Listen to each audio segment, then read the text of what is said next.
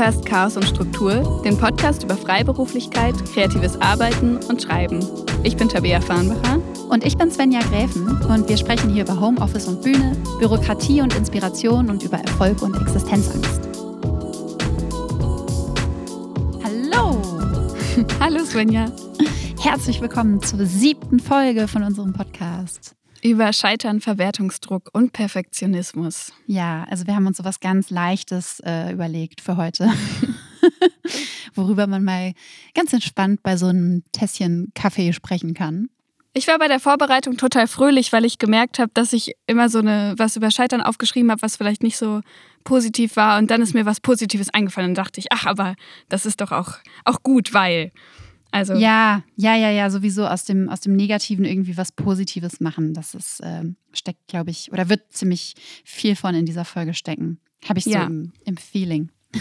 ich auch. Aber lass uns erstmal über die Aufgaben sprechen vom letzten Mal. Ähm, Yes. Du hast mir tatsächlich ja zwischendurch schon mal geschrieben, dass du dich an die Morgenseiten gemacht hast, beziehungsweise Mhm. dass du das äh, sogar gut findest. Hast du, hast du weitergemacht oder hast du dann irgendwann, hat sich das irgendwann geändert? Nein, ich habe weitergemacht. Also ich habe es einen Tag einfach vergessen und das ist mir irgendwann Mittag eingefallen. Aber sonst ähm, war ich sehr konsequent damit. Muss gestehen, ich hatte meistens mein Handy kurz vorher in der Hand, weil mein Wecker übers Handy läuft. Da habe ich so gedacht, ach, das müsste ich eigentlich ändern, damit das Erste, was ich mache, diese Seite ist.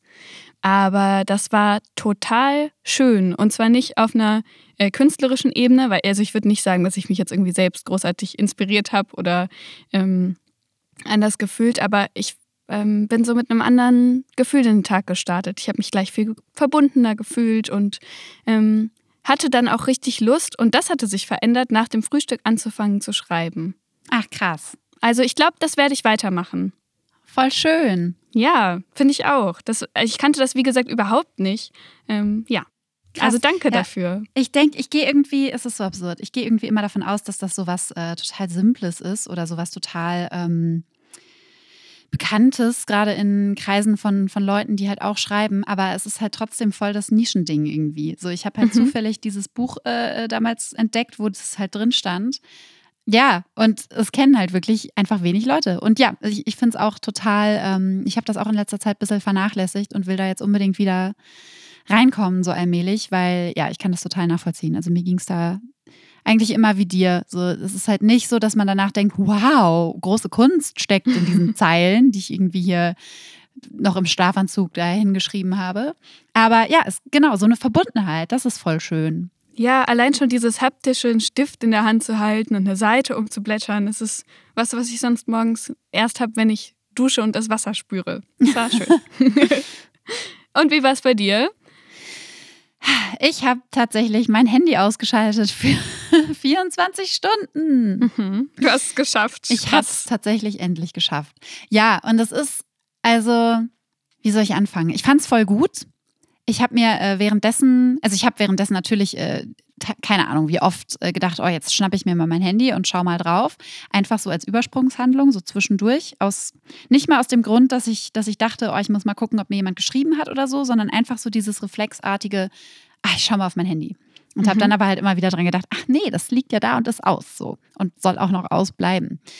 Was ich aber trotzdem gemacht habe, ähm, ist auf dem Laptop irgendwie Nachrichten lesen und ich war auch bei Facebook und Twitter mal kurz und dachte dann Hm, auch so, okay, okay. eigentlich so richtig konsequent wäre halt wirklich no electronics for a day. Also auch den Laptop dann einfach mal auslassen. Stimmt. Ähm, oder halt zumindest nicht Social Media dann über den Laptop nutzen. Das ist irgendwie so, es war schon ein bisschen gecheatet, aber ja, ich fand es trotzdem total gut und äh, ja, will das eigentlich auch gerne nochmal eher, also auch nochmal mehr so in, in meinen Alltag integrieren.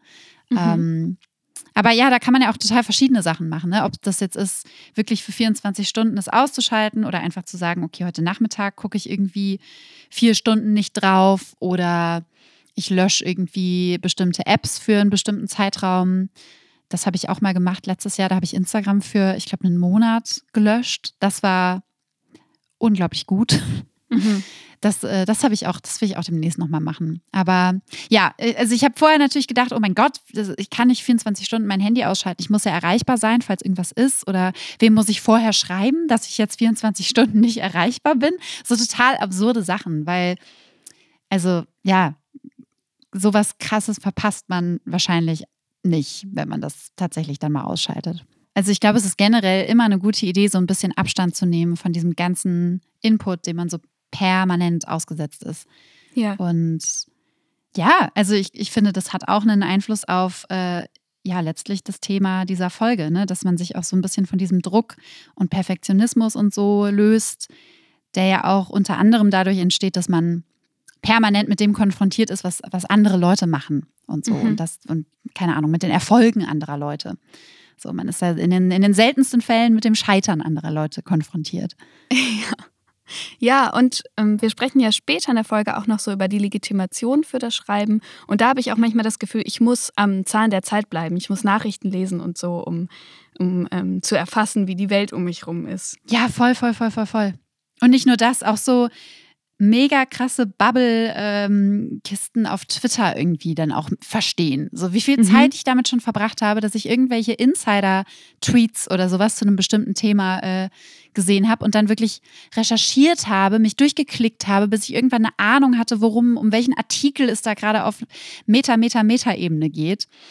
So einfach nur, weil ich dachte, oh, ich muss das wissen, damit ich irgendwie mitreden kann, damit ich das irgendwie nicht, damit ich nicht mal einen Text schreibe, der Bezug auf ein bestimmtes Thema nimmt, wo ich diesen Aspekt dann vergesse. So.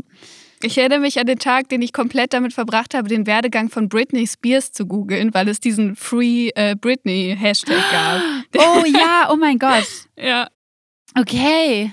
Wie, wie fangen wir an? Wollen wir vielleicht erstmal über was, was ist überhaupt Scheitern? Ich habe mich da so ein bisschen auf dich verlassen, weil ich dachte, boah, Tabea hat sich bestimmt wieder richtig doll schlau gemacht. Oder vielleicht weißt du es auch eh, weil, weil du schlau bist. was, ist, was, also, was ist Scheitern?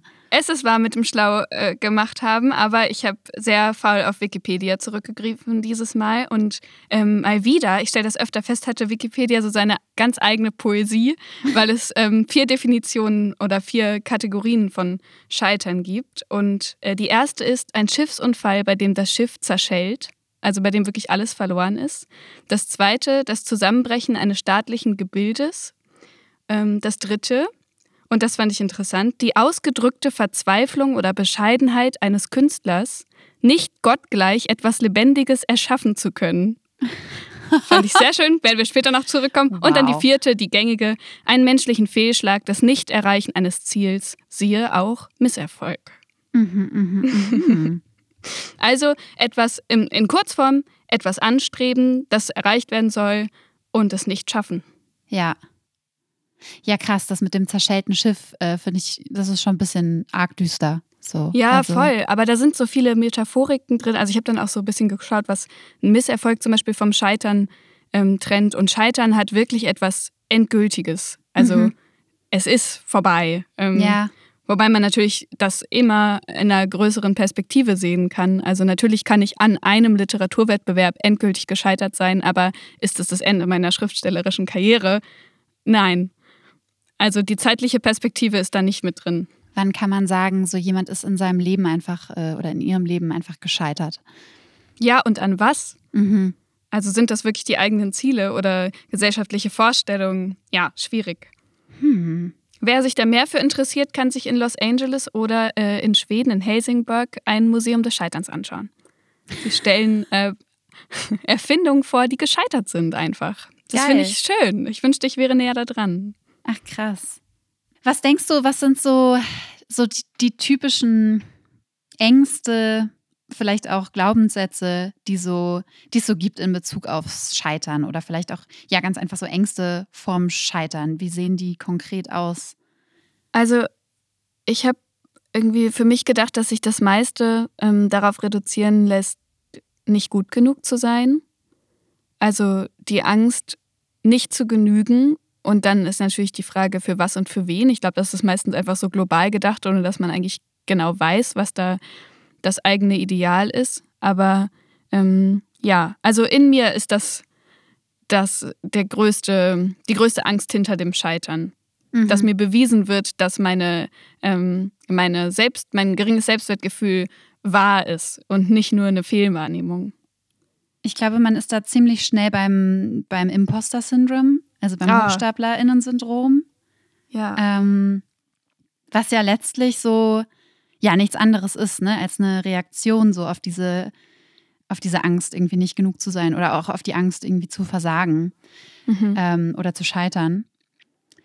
Und ja, letztlich ja auch irgendwie auf so einen Druck, den man sich vielleicht auch selber macht, ne, der nicht so von außen kommt. Also es ist nicht so, dass, dass Leute irgendwie, keine Ahnung, angenommen so, du, du machst dich oder du hast dich gerade selbstständig gemacht und hast dann vielleicht diese, diese Angst in dir, dass es nicht klappt oder dass du halt scheiterst.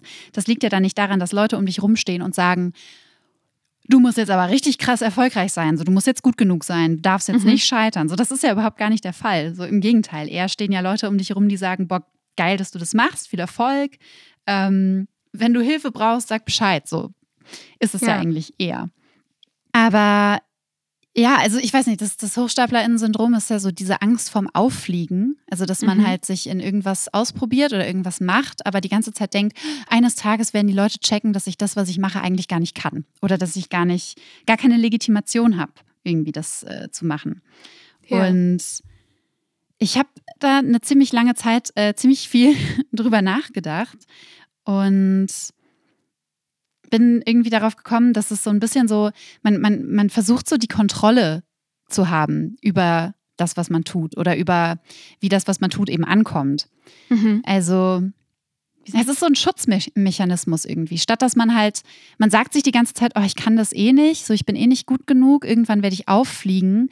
Äh, und damit schützt man sich ja oder versucht man sich ja äh, davor zu schützen, dass halt irgendwann tatsächlich andere Leute ankommen und sagen, oh, du kannst es ja gar nicht.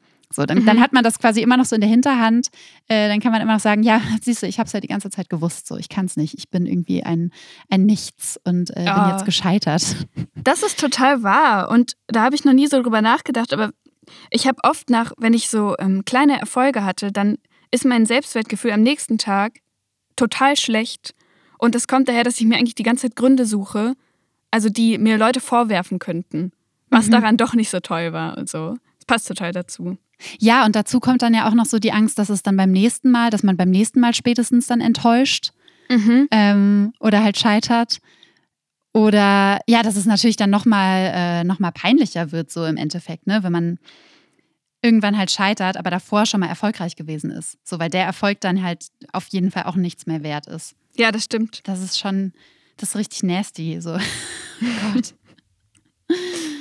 Ich, ich finde es interessant, ähm, dass, also ich habe äh, so gelesen, ich weiß nicht mehr, von wem das Zitat war, aber das, da stand, Scheitern ist immer etwas Aktives, weil wer nichts versucht, der scheitert auch nicht. Hm. Der kapituliert eher oder macht halt nichts. Und ähm, dass es halt total schön ist, dass man überhaupt so aktiv in der Welt war und dass natürlich das ein Risiko ähm, birgt. Aber darüber habe ich dann so weiter nachgedacht, was Scheitern eigentlich so in meinem Umfeld, das auch künstlerisch tätig ist, für eine Rolle spielt. Und ähm, die Menschen, die ich kenne, versuchen immer ähm, mehr und weiter zu also mehr zu versuchen und weiterzukommen. Und das birgt natürlich das Risiko des Scheiterns.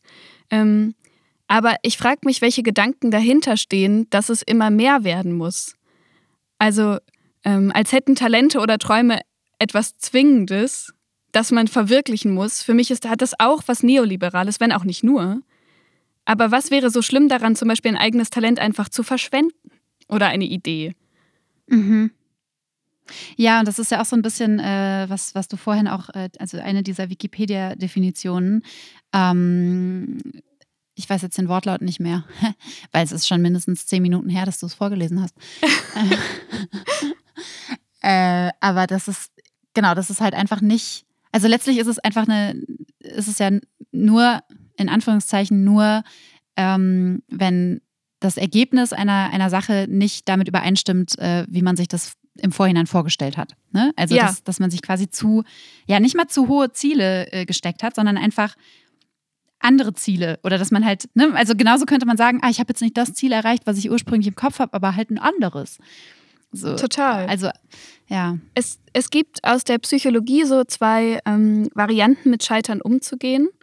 Also, ähm, die heißen Modi der Zielanpassung und ähm, ja, Zielanpassung, genau. Akkommodation und Assimilation. Und in ganz kurz ist quasi, also das Scheitern entsteht daraus, ich habe einen hohen Anspruch und den kann ich nicht erreichen. Dadurch entsteht Unwohlsein und ein trauriges Gefühl und das versucht mein Gehirn zu lösen. Und es gibt zwei Wege.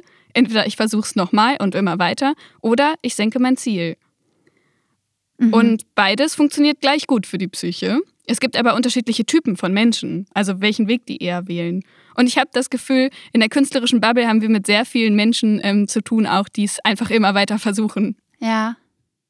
Ja, aber ich glaube, das hat, also ich bin natürlich keine Psychologin, aber ich habe so ein bisschen das Gefühl, das hat auch damit zu tun, nicht nur, was man für ein Typ ist, sondern auch wie das so gesellschaftlich betrachtet wird. Also sich dann mhm. einfach ein, äh, ein kleineres Ziel zu stecken, sozusagen. Das allein wird ja schon oft mit Scheitern assoziiert.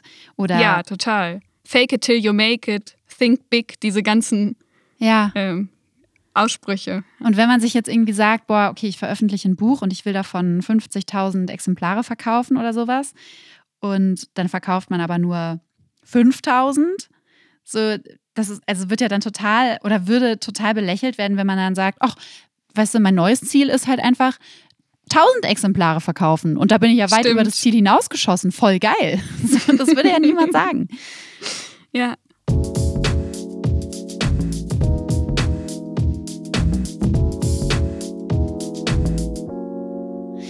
Okay, ich glaube, wir kommen nicht drum herum. Wir müssen ein bisschen ähm, direkter werden. Äh, hast du, hast du irgendeine, hast du eine Lieblingsscheitererfahrung vielleicht, die du, die du erzählen magst?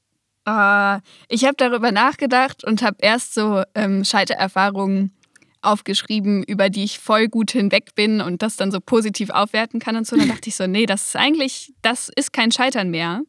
Ähm, und was mich wirklich ähm, immer noch so begleitet, ist, dass ich mich in der Corona-Zeit und auch im Jahr davor, also ich habe mich in den letzten Jahren bei ähm, 20, nee, 22 Literaturwettbewerben beworben und habe von 19 Absagen bekommen oder halt keine Rückmeldung. Und das bedeutet, dass acht, über 80 Prozent meiner Versuche gescheitert sind und das tut weh. Aber oh mein Gott, du hast, du hast bei, bei zweien dann was gewonnen. Nein, bei vieren. Äh, drei. Drei.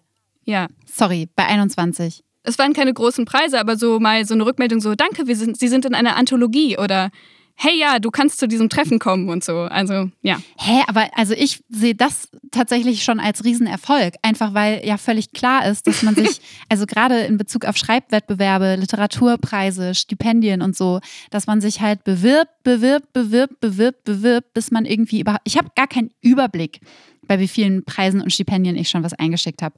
Mhm. Ähm, und so, es ist halt, also völlig normal, dass ein Bruchteil davon nur klappt, wenn man Glück hat. Also ich finde das schon ein mega Erfolgs, eine ziemlich krasse Erfolgsquote bei dir, ehrlich gesagt. Ja. Du sagst das zu mir, was ich zu einer Freundin auch sagen würde. Und ich finde das voll schön.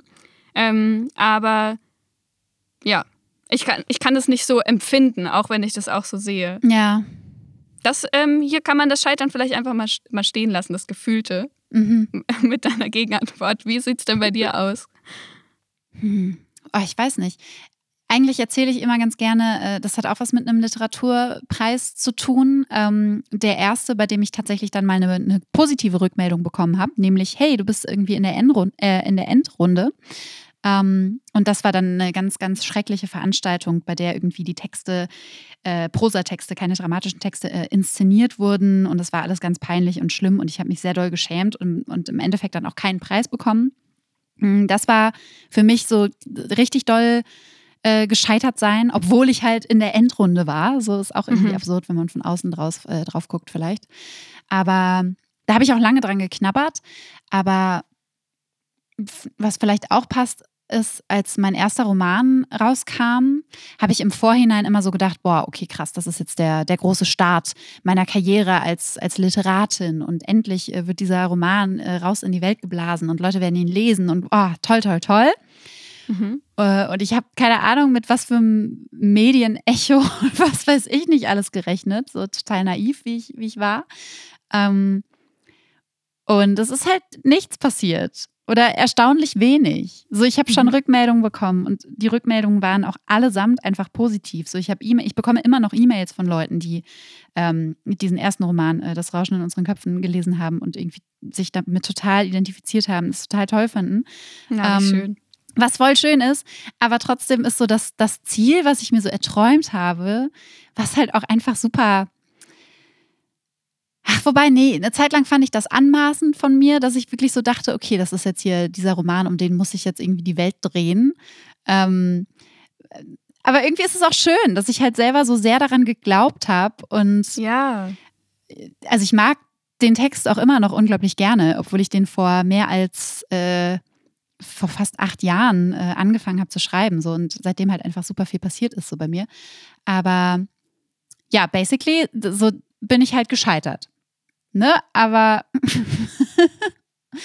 von außen betrachtet würde halt auch niemand sagen, oh, du hast ja ein Buch veröffentlicht, du bist ja voll gescheitert. ja, und auch die, wieder die Frage, an, an was eigentlich? Also, ähm, warum, ja. warum sind die Feuilletons wichtiger als die Menschen, die E-Mails schreiben? Ja, genau. Also da ist ja auch wieder ganz viel, ja, Bewertung schon drin. Alright. Vielleicht ist es Zeit äh, für unsere heutige Gästin an dieser Stelle. Ja. Äh, das ist heute Miko Sophie Kümel. Sie ist äh, Schriftstellerin und Podcast-Produzentin tatsächlich auch. Sie arbeitet gerade an einem neuen Roman und letztes Jahr, 2019, ist ihr Debütroman erschienen, Kintsugi, der äh, boah, ziemlich abgeräumt hat. Äh, unter anderem den ZDF Aspekte Literaturpreis gewonnen, äh, stand auf der Shortlist des Deutschen Buchpreises und ähm, weiß nicht, war so überall. Also mir ist er überall begegnet. Ähm, und wir freuen uns sehr, dass Miko sich äh, die Zeit genommen hat, uns eine Sprachnachricht aufzunehmen. Hallo ihr zwei, hier kommt mein Beitrag zu eurem Podcast. Äh, vielen Dank für die Einladung, obwohl ich mich ja eigentlich eher so ein bisschen selbst auch eingeladen habe.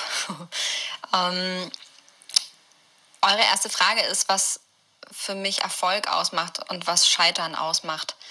Ich glaube, das Problem ist, dass Erfolg und Scheitern wirklich nicht so richtig reine Gegensätze sind oder jedenfalls nicht nur, sondern dass in ganz viel Erfolgen viel Scheitern drinsteckt, vorab oder wie auch immer. Und ähm, dass das immer dazu gehört, dass man ein paar Mal gegen Wände rennt.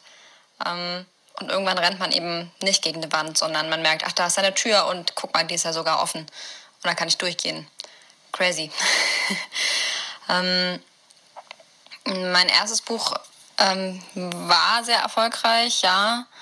Ähm, und ihr wolltet wissen, was das für einen Einfluss hat auf das Schreiben, auf mich und mein Schreiben. Und es ist schon ein sehr zweischneidiges Schwert. Also auf der einen Seite, das könnt, könnt ihr sicherlich selbst nachvollziehen, habe ich als Künstlerin immer das Gefühl gehabt, ich brauche so eine Legitimation. Also gerade weil ich eben auch nicht aus so einer KünstlerInnen-Familie jetzt irgendwie genuin stamme. Das heißt, es gehe eh immer so ein bisschen darum, vor mir selbst und vor anderen zu verteidigen, dass ich das wirklich will und wirklich mache. Und ähm, also das ist jetzt nichts, was ich ständig aktiv ausgefochten habe, aber in mir drin tobte immer so dieser Kampf um Legitimation ähm, und darf ich mir jetzt Zeit dafür nehmen, obwohl ich doch gar keine Aussicht auf Erfolg habe oder wie auch immer. Und das ist schon so, dass das jetzt so ein bisschen anders geworden ist, nachdem das Buch irgendwie recht ähm, ja, viel in den Medien war und auch viele Leserinnen und Leser gefunden hat. Ähm, seither habe ich das Gefühl, die Leute warten oder manche Menschen jedenfalls warten ja darauf, dass ich weitermache und dass ich mh, mm, was, was Neues schreibe. Und äh, das ist grundsätzlich ein sehr, sehr schönes Gefühl. Ähm, aber auf der anderen Seite ist es natürlich auch so, dass man immer so ein bisschen Angst hat, dass es nicht nochmal so wird. Also so wie das erste Buch wird ja sowieso alles gar nicht. Deswegen ähm, braucht man sich da vielleicht auch gar keine Illusion zu machen.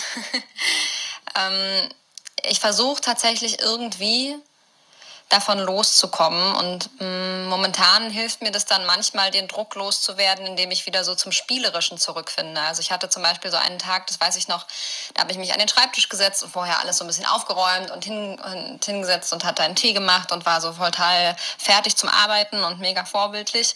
Und es hat überhaupt nichts funktioniert. Ich habe nichts gemacht, ich habe prokrastiniert oder so ein paar Mails beantwortet, das war es eigentlich. Ähm, und dann bin ich irgendwie schmollen gegangen in mein Bett unter die Decke und habe mich da mit dem Laptop hingesetzt und angefangen, eine Serie zu gucken. Und plötzlich, während ich so eine Serienfolge gucke, merke ich halt, wie ich anfange, noch ein Fenster aufzumachen und wieder zu schreiben und wie ich dann da in meiner Deckenhöhle, die man noch so aus der Kindheit eigentlich eher kennt, als Ort, ähm, merke ich, wie ich da plötzlich arbeiten kann. Und ich glaube, das ist, ähm, ich muss ein bisschen zurückfinden und das ist vielleicht immer so, dass man zurückfinden muss beim Schreiben zu dem Ursprung und zu dem Moment, in dem man das eben macht und gemacht hat und warum man das macht. Und das ist halt leider das Problem. Es gibt so ein Buch von Mario Vargas Llosa, Briefe an einen jungen Schriftsteller. Das ist natürlich irgendwie in der Tradition von Rilke und so, bla bla. Aber der schreibt eben auch sehr deutlich, dass es einem nicht um den Erfolg gehen darf, so richtig leider. Jedenfalls beim Schreiben selbst, sondern äh, meistens kommt ja die Motivation zu schreiben nicht aus, oh, ich will jetzt berühmt werden und voll das Fame ein Buch veröffentlichen und so, sondern ähm, die Lust am Schreiben und am Schaffen, die kommt woanders her. Und ich glaube, das Problem ist, dass man diese Quelle wiederfinden muss. Und ähm, wenn man die wiederfindet, dann ist man eh von Außenwahrnehmung und Rezeption und Erfolg oder Misserfolg und sowas äh, sowieso ganz weit weg. Ähm, und dann kann man eigentlich nur noch vor sich selber scheitern und das ist ja schon schlimm genug. äh, und da geht auch noch viel. Und ähm, ich selber habe gemerkt, dass man, ich glaube, man muss erstmal vielen Ideen so ein bisschen nachgehen und gucken, ob das funktioniert. Und manchmal kommt dann so eins zum anderen und plötzlich geht es irgendwie doch. Und wenn man äh, das Gefühl hat, man rennt mit einem Projekt gegen eine Wand und man kommt irgendwie nicht weiter, dann lohnen sich so, schon Gespräche und lange Spaziergänge. Also wahlweise auch in Kombination Spaziergänge mit klugen Leuten, die vielleicht was Ähnliches machen oder gemacht haben ähm, und irgendwie so ein bisschen zu reflektieren und dem Zeit zu geben. Und ich versuche dann schon auch immer einfach was anderes zu machen. Ich glaube, das, was man nicht vergessen darf, ist, dass wenn man sowas macht, wie zu schreiben, dann macht man das eigentlich die ganze Zeit. Also auch wenn man isst und schläft und durch die Gegend läuft und Sachen sieht und hört, dann fließt das ja alles in diesen Prozess rein.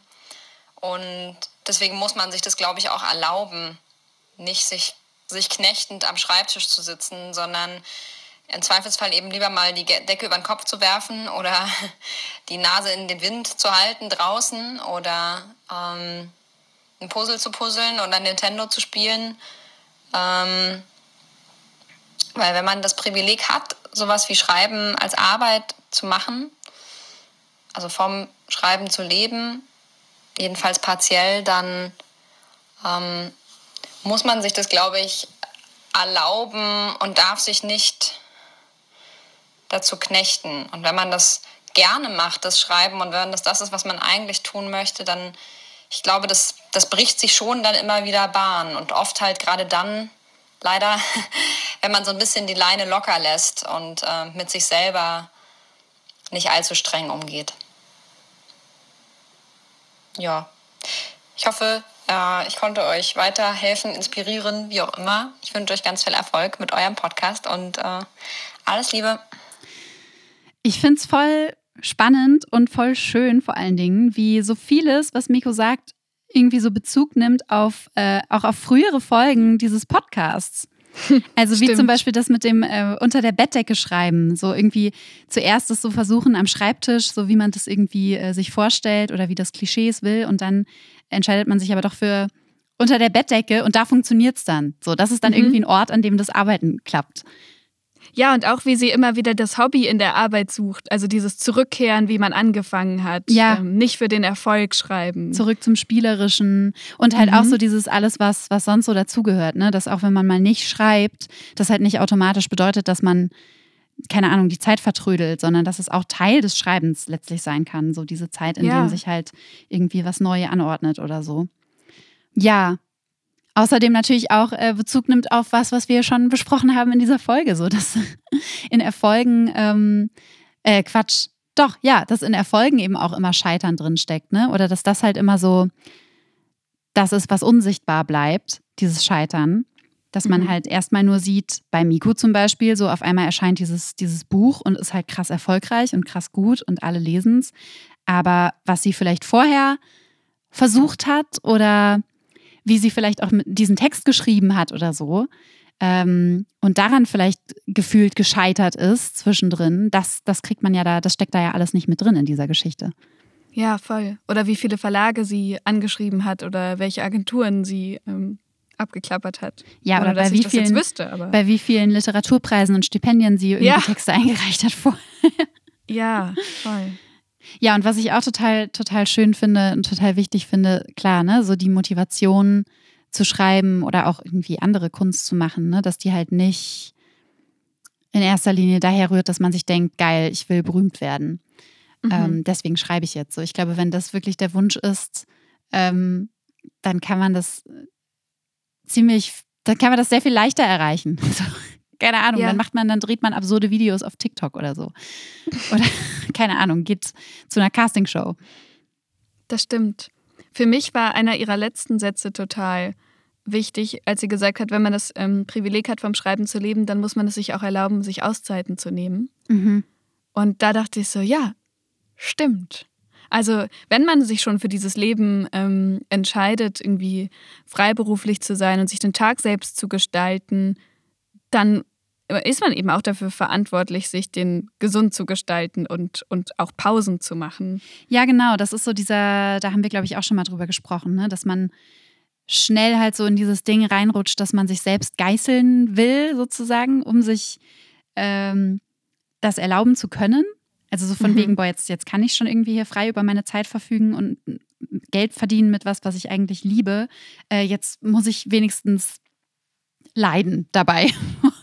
oder keine Ahnung, mir völlig absurde Ziele stecken oder meine Arbeitszeiten irgendwie so krass ausdehnen, dass ich keine Zeit mehr für andere Dinge habe.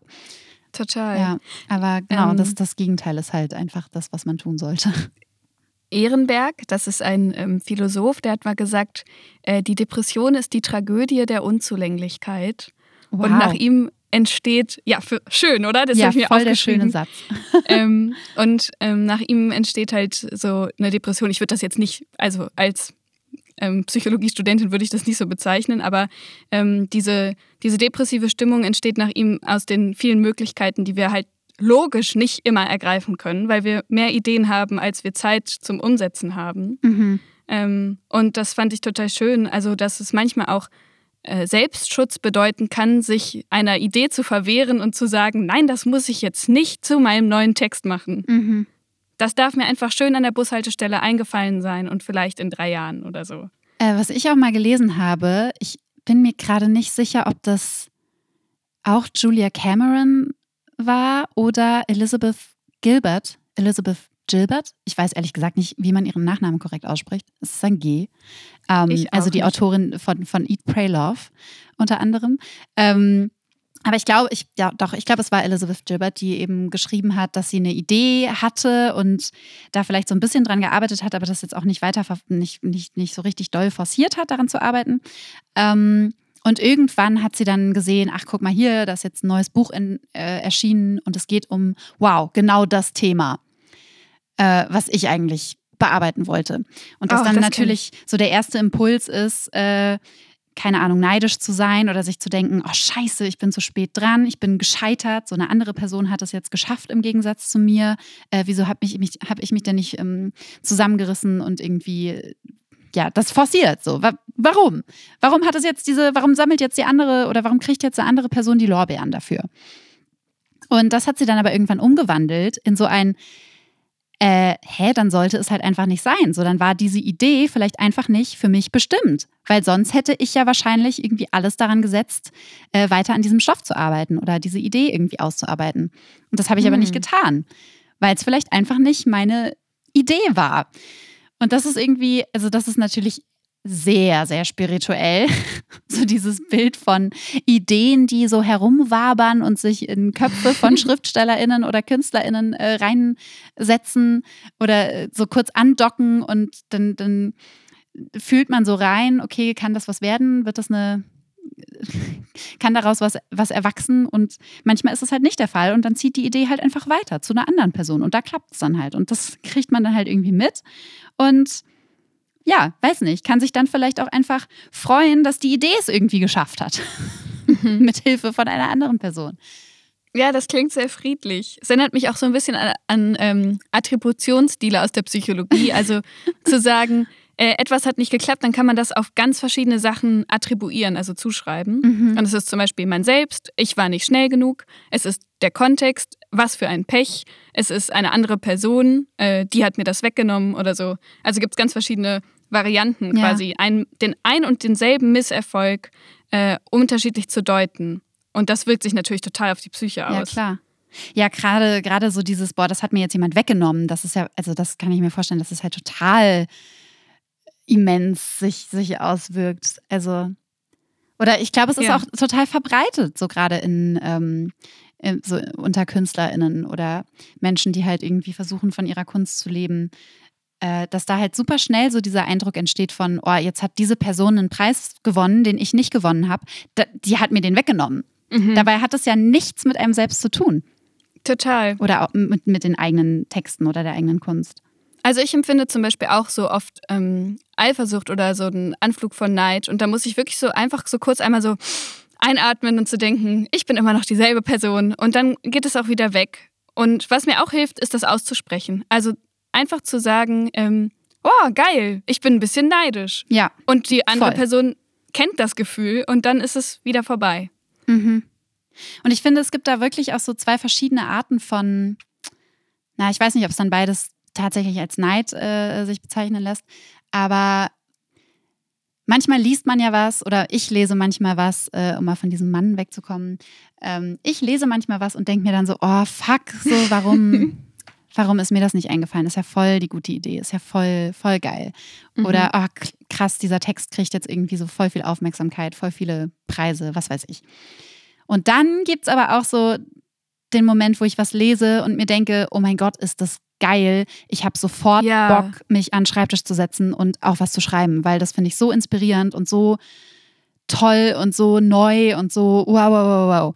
Und das wiederum ist ja, das finde ich super geil. Und da, keine Ahnung, denke ich oder versuche ich dann auch oft äh, in so anderen Fällen dran zu denken, dass es ja total wichtig ist, dass es andere Texte gibt, die man selbst auch feiert und gut findet, weil es ja auch zum Schreiben dazugehört oder äh, oft zum Schreiben führen kann, dass man sowas dann liest. Und auch wieder, also diese Texte auch für sich selbst wertzuschätzen und ähm, nicht nur als Inspiration, also das, was Miko so ein bisschen angedeutet hat, von einfach eine Serie schauen und dann plötzlich schreiben, finde ich auch ähm, voll schön, weil Mhm. Mm, Ich habe das Gefühl, dass zum Verwertungsdruck, über den wir ja heute auch reden, bei mir auch manchmal fällt, dass ich ähm, alles, was ich lese, schon quasi als Material sehe oder als Erweiterung oder als Verstehen über literarische Schreiben.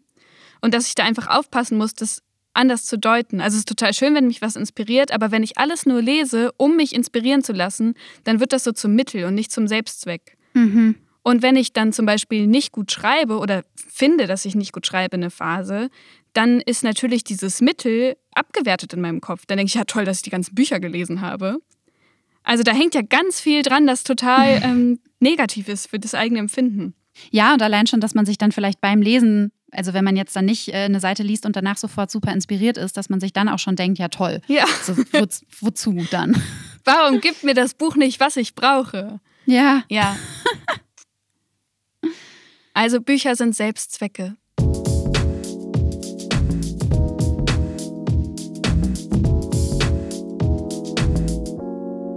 Aber lass uns mal über tatsächlich Erfolg sprechen oder, oder eine Karriere.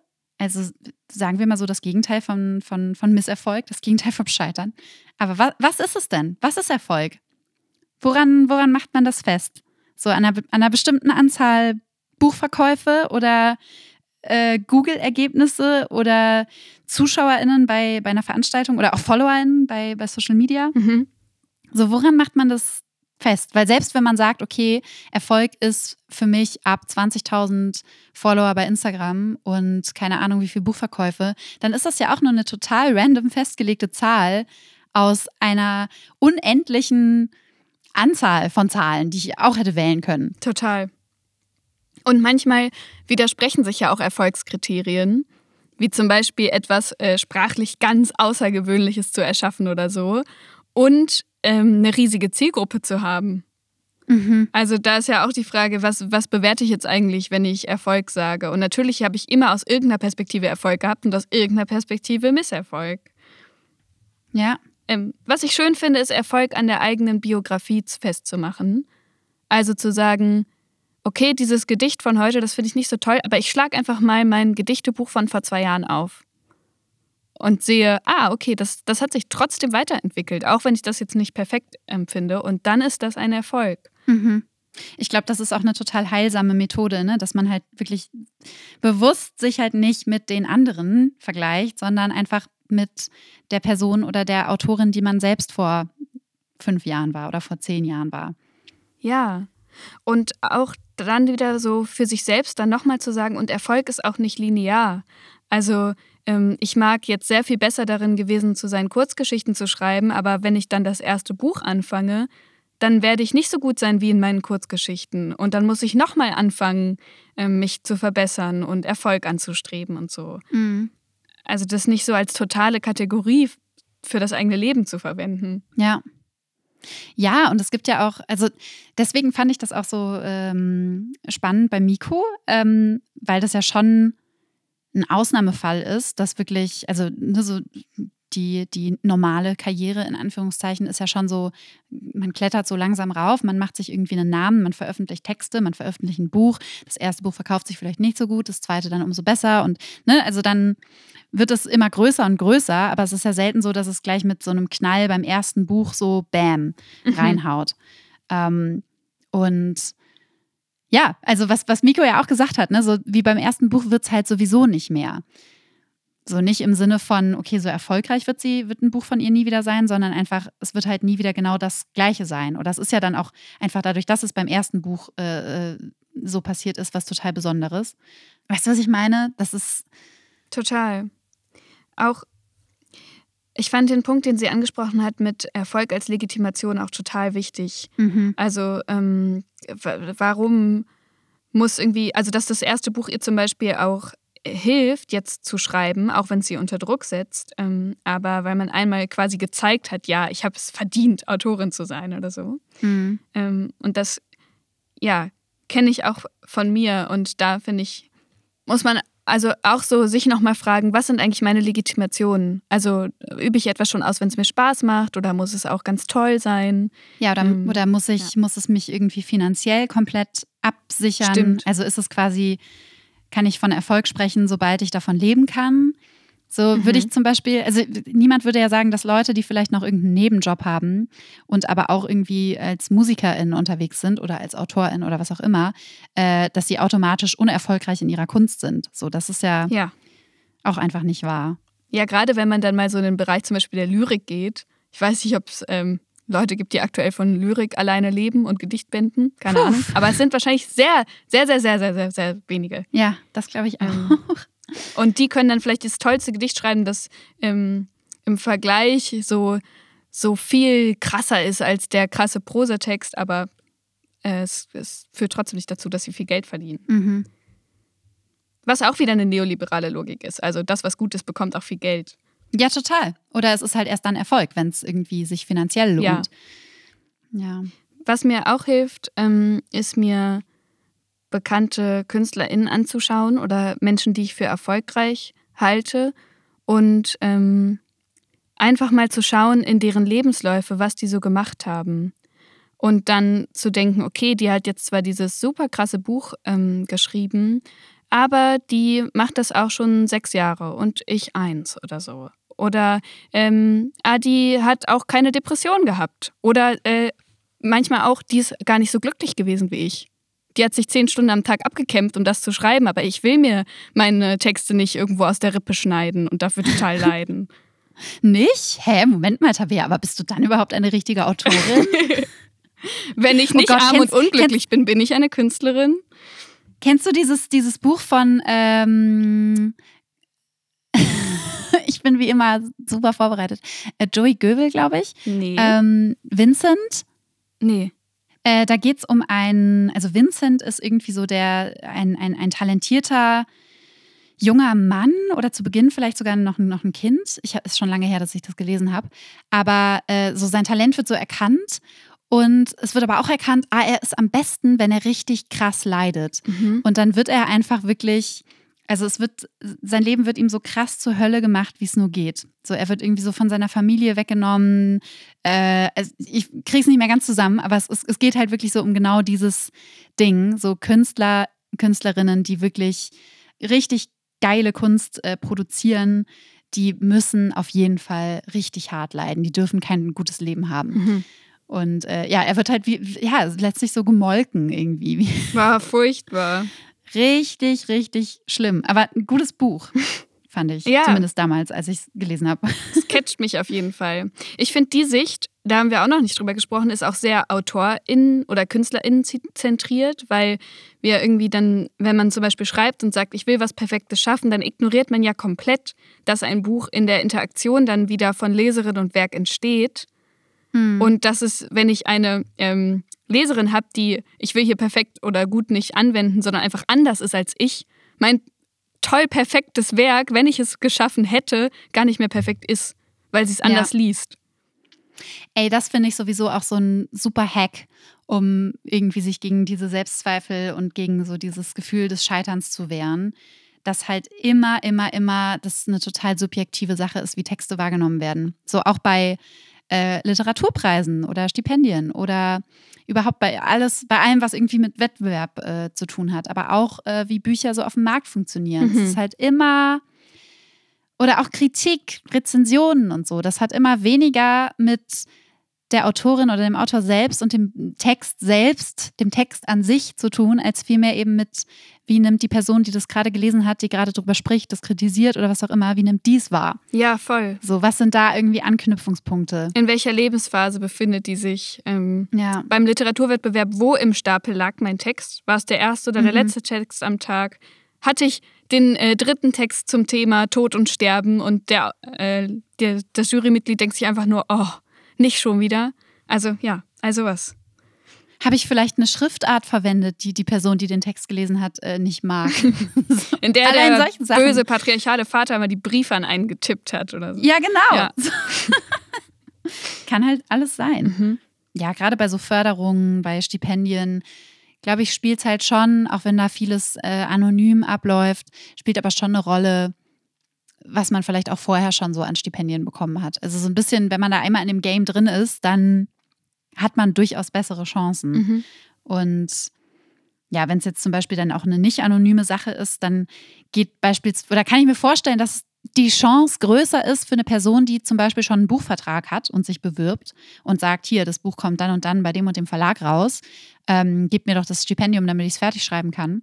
Dann kriegt eher diese Person das als eine komplett unbekannte Person, die äh, ganz am Anfang steht und deren Text aber vielleicht auch total geil ist. Mhm. Ähm, aber weil da ja auch allein solche Sachen mit, mit reinspielen, wie die Stiftung oder die Institution oder wer auch immer diesen Preis oder dieses Stipendium vergibt, weiß dann, ah, guck mal hier, bei der Autorin äh, können wir es uns dann, oder da steht es dann im Buch drin, gefördert durch. Ja, und das Buch stimmt. erscheint bei diesem namhaften Verlag. So, ich glaube, das spielt halt schon auch alles eine Rolle. Ja. Und überhaupt so dieses Wettbewerbsding, ne? Also es ist ja auch so absurd, wenn ich ja auch manchmal dran, dran denke, wie ich äh, so früher in der Schule schon gedacht habe, boah, überhaupt keinen Bock auf diese ganze Konkurrenz und Karriereleitern, äh, Wettbewerbswelt. Das ist ja total schlimm. Ich will mich davon loslösen. Ich will Kunst machen und frei sein und schreiben. Hm. Und das ist halt aber ein niemals endender, riesengroßer Wettbewerb Ja, letztendlich. Das ist halt schade. Ja, und der auch, also ich finde, da muss man aufpassen, dass man sich diese Logik nicht annimmt. Der Wettbewerb ist ja an sich produktorientiert. Also man vergleicht Werk mit Werk. Ähm, und wenn man selbst aber produktorientiert schreibt, statt prozessorientiert, wie ich will mich weiterentwickeln, ich will das probieren oder so, oder Mhm. das macht einfach Spaß, sondern man möchte etwas ähm, erschaffen, dann ist es ja einer Verkaufslogik oder zumindest Repräsentation unterworfen. Ja. Und ähm, ja, da muss ich mich selbst immer wieder dran erinnern, dass Schreiben auch mal einfach nur Schreiben sein darf.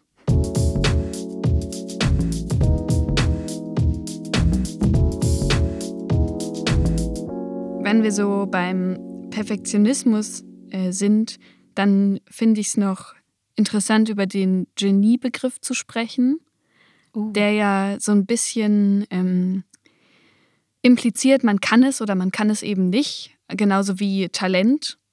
Und ich glaube, dass das das eigene Schreiben sehr limitiert, daran zu glauben. Also natürlich, wenn man, wenn man glaubt, das Talent nicht zu haben oder es nicht zu können, dann eh, weil dann braucht man es gar nicht versuchen.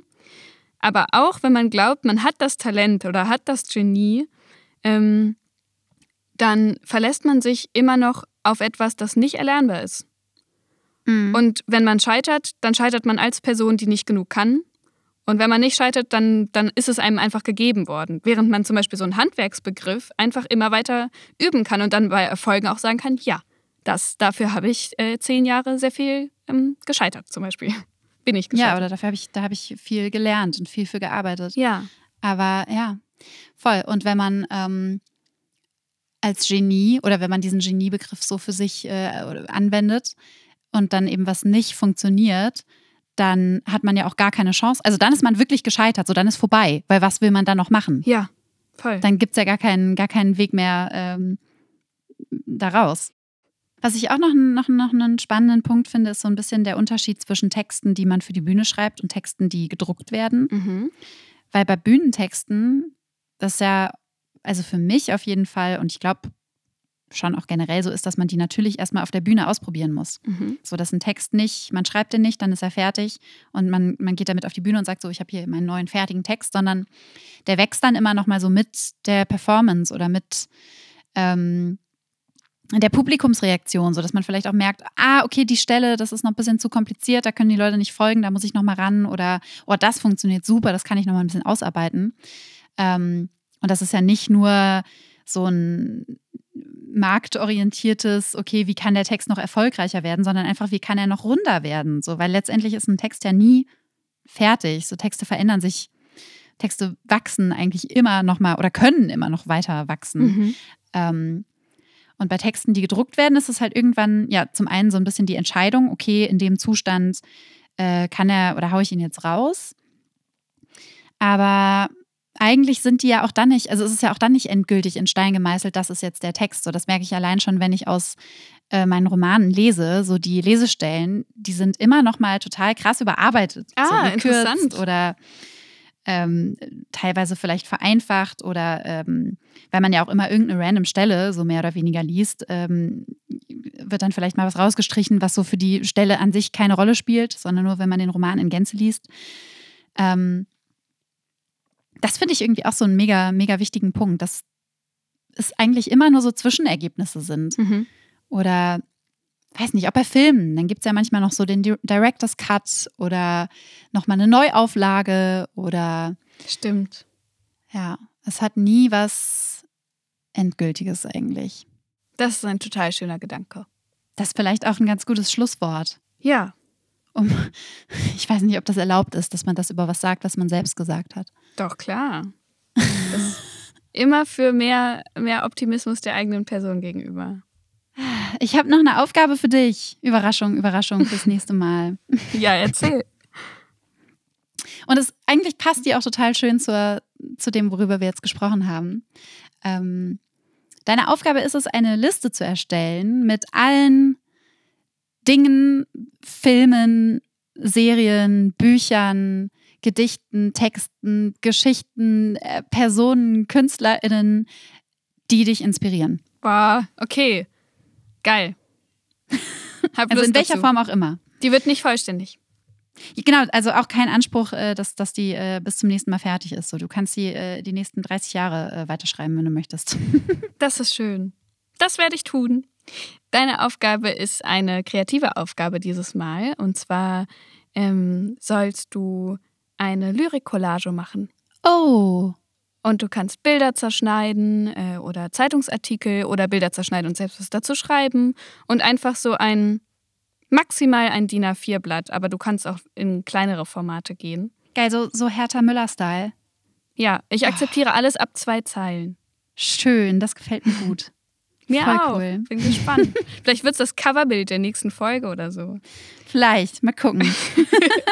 Ne, kein Verwertungsdruck, wo wir heute dabei waren schon. Ja, cool. Gut. Und in der nächsten Folge werden wir über die Struktur von Selbstständigen sprechen. Also alles, was dazu gehört ähm, zum eigenen Alltag, Versicherung Alltagsplanung. Struktur halt. Alles, was nicht, äh, was nicht Ja. das Chaos betrifft. Genau, der formale Rahmen von allem. Schön. Ich wünsche dir eine gute Zeit bis dahin. Dir auch. Danke. Bis bald. Tschüss. Ciao.